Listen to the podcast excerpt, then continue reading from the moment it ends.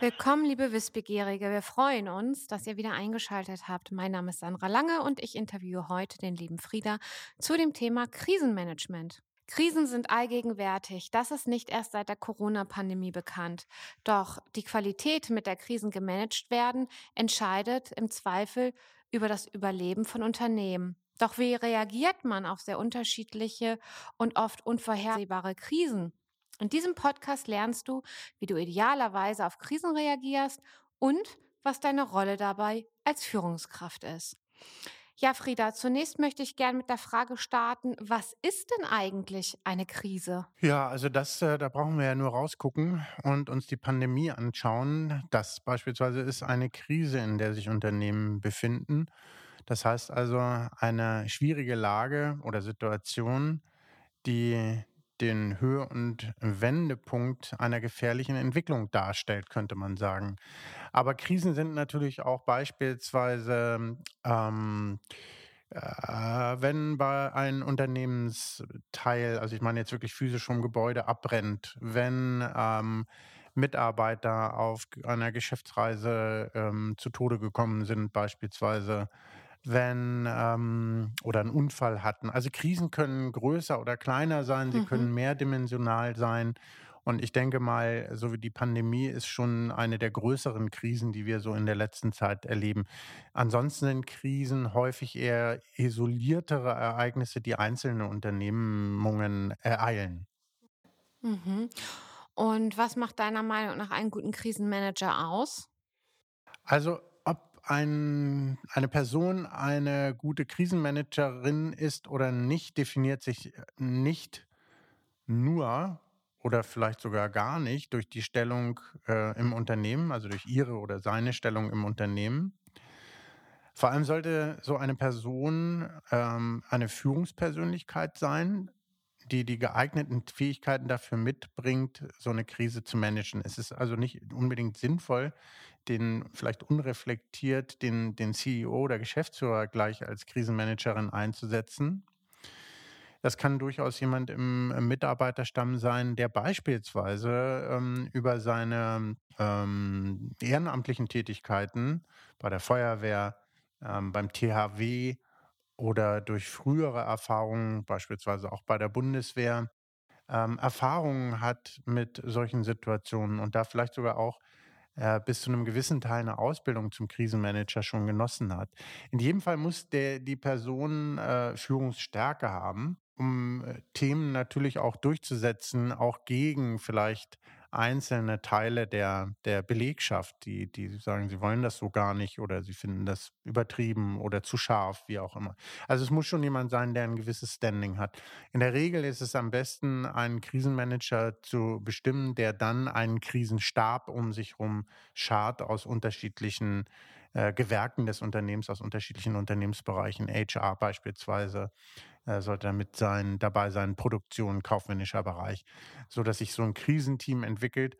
Und da ähm, gilt es natürlich dann auch, am besten bevor der Krise schon einen Krisenplan entwickelt zu haben. Also im Grunde genommen muss jedes Unternehmen einen Krisenplan haben. Mhm. Und mit welchen Maßnahmen kann man Krisensituationen entgegenwirken? Also erstmal ist es ganz wichtig, dass äh, in der Krise ein transparenter und offener Umgang gepflegt wird. Die Situation wird für die Leute einfach leichter zu ertragen, wenn sie eine gewisse Transparenz haben. Das schafft Vertrauen und Glaubwürdigkeit, auch wenn man in der akuten Situation keine Lösungen anbieten kann. Also wenn man auch nur sagen kann, wir machen bis hierhin Folgendes, es wird geimpft und getestet als Beispiel ähm, oder die äh, Teile ähm, aus dem Produktionsbereich können das Gebäude noch nicht wieder betreten bis zum so und so viel, so und so vierten. Das ist das, was wir bis heute sagen können. Das kann sich nach vorne ändern, das kann sich aber auch nach hinten raus ändern. Also so, dass man in der intransparent, in, intransparenten Situation so transparent wie möglich ist. Mhm. Und das schließt wahrscheinlich ein, auch wenn mh, hm, kein Fortschritt in Information bekannt ist, auch dies zu kommunizieren. Also dass man sagt, wir wissen jetzt auch nicht mehr von zwei als vor zwei Wochen, damit die Mitarbeitenden nicht das Gefühl haben, es ist irgendwie aus der Sicht verloren Richtig. gegangen Mhm. oder so. Dass sie Mhm. sich nicht abgekoppelt fühlen Ja, auch, ne? Also genau. unbedingt äh, äh, auch sagen, wir wissen, dass wir nichts wissen, Ja, äh, ist genau. besser als, als, als Nichts, gar nichts ja. zu tun, weil es immer das Gefühl ist, man schaut in so eine Blackbox und äh, es passiert etwas, ohne dass man darüber informiert ist. Und dann geht es natürlich auch, dass erstmal intern informiert wird und Mhm. auch intern eine Sprachregelung getroffen wird und erst dann geht das Ganze nach außen ähm, in Medien oder auch in weitere Kreise oder auch in Richtung Kunden.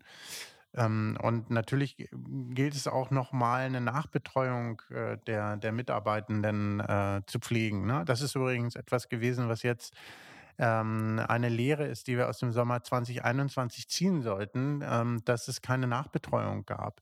Das Mhm. heißt also, man hat einfach in vielen Unternehmen zumindest gesagt, die Leute sollen wieder ins Office kommen, nachdem sie sehr gut, äh, häufig im, im Homeoffice äh, zurechtgekommen sind. Und man hat eigentlich kein, man könnte jetzt sagen, mini postpandemisches äh, ähm, Wieder-Onboarding-Programm äh, Ja. miteinander erarbeitet oder besprochen. Und das war auch eine Krise und die Leute sind verändert zurückgekommen. Ne? Ja, im Prinzip ist es ja durch Corona ein Change gewesen. Alle zack ab ins Homeoffice und dann zack alle wieder zurück äh, an den Arbeitsplatz. Das ist ja in der Krise dann noch ganz viele Changes, die sozusagen davon ähm, gefolgt sind. Und liebe Zuhörerinnen, wenn ihr auch mehr zu dem Thema Change Management erfahren möchtet, dann hört euch gerne den entsprechenden Podcast dazu an. Da sind wir da im Detail drauf eingegangen. Doch zurück zu unserem Thema Krisenmanagement. Frieda, welche ähm, zentralen Fähigkeiten sind denn bei der Be- Bewältigung von Krisen deiner Einschätzung nach wichtig? Also ich würde mal anfangen mit einer Kommunikationsfähigkeit und Kommunikationsstärke nach innen. Ähm, äh, wenn es eben nicht der CEO oder Geschäftsführer ist, äh, dann äh, wäre es wichtig, dass es zumindest jemand ist, der auch in der Lage ist, so weit die Situation zu abstrahieren, dass er sagt, äh, sagen kann, ich bin jetzt hier derjenige, der die Ansagen macht und äh, kann mich auch durchaus gegen oder in Richtung meiner Geschäftsleitung durchsetzen und kann hier ähm, besseren, au- au- aufgrund von besserem Wissen äh, Dinge dann auch durchsetzen. Dann natürlich eine Kenntnis der Lage, ja, also das bedeutet auch in der Lage zu sein, sich Überblick zu verschaffen überhaupt und äh, Zugang zu Informationen zu äh, erhalten. Hilfreich ist sicherlich auch eine gewisse Kreativität. Das heißt also, Kreativität würde ich hier jetzt fast mal glei- gleichsetzen mit Agilität. Das heißt also, Dinge ausprobieren, durchaus auch ähm, iterativ. Also das heißt, äh, nicht immer gleich wissen, wie die Lösung 100 Prozent aussieht, sondern das Richtige zum richtigen Zeitpunkt zu tun und da auch kreative Lösungen zu finden. Dann natürlich ähm, äh, Kenntnisse der Problembereiche. Das bedeutet, dass man zum Beispiel Abteilungen mit einbezieht, damit man eben in der Lage ist, die unterschiedlichen Fäden in einer Krise zusammenzuführen.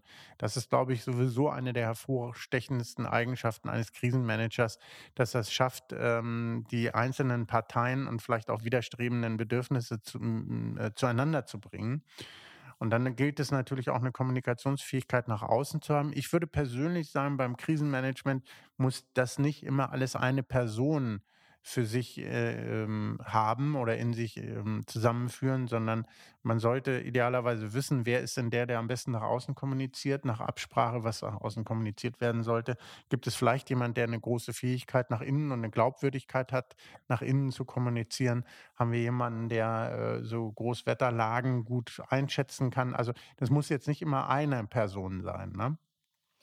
Aber man muss mit Entscheidungs- und Weisungsbefugnissen ausgestattet sein, eine gewisse Resilienz haben in puncto Stress, also eine Stressresilienz. Ja, und natürlich unbedingt ein Organisationstalent. Ne? Mhm.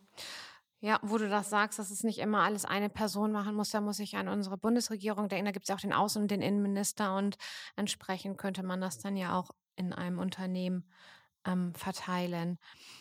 Mm, Frieda, was sind denn die zentralen Aufgaben von Führungskräften im Krisenmanagement? Naja, also zunächst mal ist das, was wir gerade schon angesprochen haben, nämlich die, die Fähigkeit, ähm, ähm, Krisen in Krisen ähm, die richtigen Menschen zusammenzuführen, also ein Krisenteam äh, zusammenzustellen, dessen Mitglieder die Fähigkeiten haben, die wir gerade vorher auch angesprochen haben. Und sobald dieses Team besteht, ähm, dann ist es von zentraler Bedeutung, dass du klar definierst und kommunizierst, wer im Team wofür genau zuständig ist, dass es auch nach außen klar wird.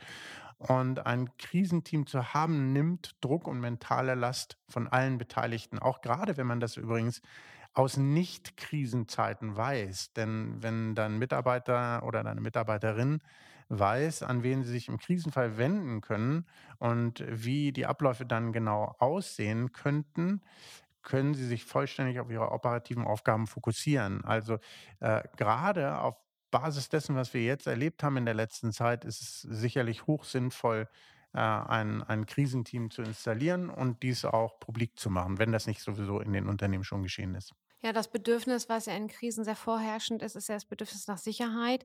Und gerade das äh, ist ja auch das, was ähm, durch die Krisen gefährdet ist und dann eben so viel Sicherheit und Klarheit und Struktur zu geben, wie möglich ist.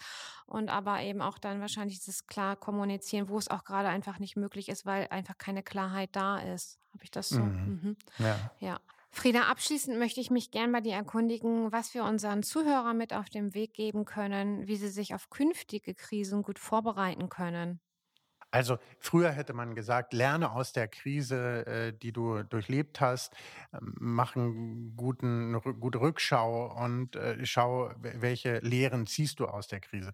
Ich glaube, das ist auch immer noch richtig, dass ein Krisenteam äh, sich hm, regelmäßig trifft, regelmäßig, also nicht während der Krise, da muss sie sich natürlich regelmäßig treffen, sondern auch außerhalb von Krisenzeiten, um in Kontakt zu sein, um einfach im Austausch zu sein und sich da auch letztlich auch vielleicht auch fortbildet, wenn das in irgendeiner Form geht. Das ist ja alles klar. Aber man muss ganz klar sagen, Agilität steht im Vordergrund. Wir können heute ja ähm, äh, gar nicht mehr richtig planen und wir wissen einfach nicht, was als nächstes auf uns zukommt. Und wir wissen nicht, ob es nochmal einen totalen Lockdown gibt. Und wir wissen nicht, ob äh, unsere Lieferketten unterbrochen werden und deswegen Produkte für unser Unternehmen äh, nicht geliefert werden können, was auch immer.